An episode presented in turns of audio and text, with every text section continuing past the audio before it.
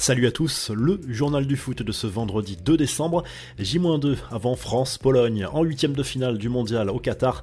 La pression monte tout doucement pour les champions du monde qui devront forcément avoir une attention particulière sur Robert Lewandowski, le serial buteur de cette équipe polonaise. Le duo Varane-Upamecano qui sera probablement aligné lors de ce match devra surveiller le buteur du Barça de très près.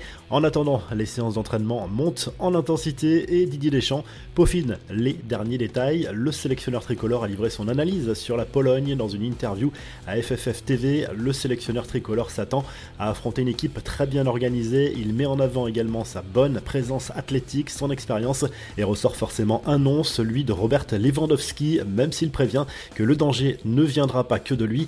Mercredi, Chesney avait lancé le choc en envoyant un message à Kylian Mbappé qu'il promettait de stopper lui-même. Le gardien polonais s'est bien fait chambrer en réponse sur les réseaux sociaux par l'UEFA qui a publié le but de l'attaquant français inscrit à ce même Chesney il y a quelques semaines lors d'un match à Juve Paris Saint-Germain. Randall Colomani lui a révélé en conférence de presse quelle était la phobie d'Ousmane Dembélé. L'attaquant de l'équipe de France a extrêmement peur des chats, ce qui amuse clairement le reste du groupe. Le Barcelonais se fait chambrer à chaque fois qu'un chat passe dans le coin.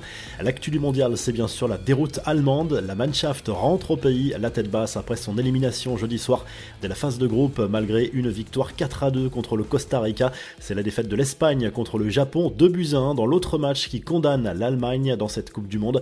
Les journaux allemands n'épargnent pas les joueurs après leur élimination tout en dénonçant la validation du but controversé des Japonais, ce fameux ballon qui semblait intégralement sorti des limites du terrain avant la passe amenant le but nippon, sauf que le règlement est très clair, c'est la circonférence du ballon qui doit être prise en compte et non la base. Autre immense déception dans ce mondial, la Belgique, elle aussi éliminée de la phase de groupe, la presse allume la sélection de Roberto Martinez, qui a d'ailleurs démissionné de son poste de sélectionneur. Génération rouillée flop mondial, les Diables Rouges ont été accrochés par la Croatie 0-0. Dans ce groupe, c'est le Maroc qui termine premier à la surprise générale après sa victoire 2 buts 1 contre le Canada. Très grosse performance des partenaires d'Ashraf Hakimi dans cette phase de groupe. On regarde le tableau des huitièmes de finale. Les Marocains devront défier l'Espagne qui a finalement terminé deuxième de son groupe derrière le Japon. Les Japonais héritent eux de la Croatie et rêvent d'aller encore plus loin désormais dans cette compétition. Les infos en bref et cette info qui concerne cette fois la Coupe du Monde 2026 qui se déroulera avec 48 équipes qualifiées, on le rappelle. La FIFA avait l'intention d'innover avec un format inédit, des groupes de 3 équipes, mais selon le Guardian, l'instance mondiale serait déjà prête à revenir sur cette idée. Enfin, selon le Mondo Deportivo, le FC Barcelone va lâcher l'affaire pour Hendrik. Les dirigeants catalans pensent que le crack brésilien de 16 ans, sous contrat avec Palmeiras, a déjà donné son accord à un autre club le quotidien explique aussi que le club catalan aurait de toute façon du mal à s'aligner financièrement sur la concurrence. Les derniers échos font état d'une offre de 50 millions d'euros hors bonus du Paris Saint-Germain. L'Oréal est également sur le coup. La revue de presse, le journal L'équipe revient sur l'élimination de l'Allemagne dès le premier tour de ce mondial 2022 au Qatar. Même scénario qu'en Russie il y a 4 ans, ça fait forcément désordre pour un pays qui a remporté 4 Coupes du Monde dans son histoire, mais c'est aussi le reflet d'une réalité. Cette génération n'est pas au niveau des grandes nations.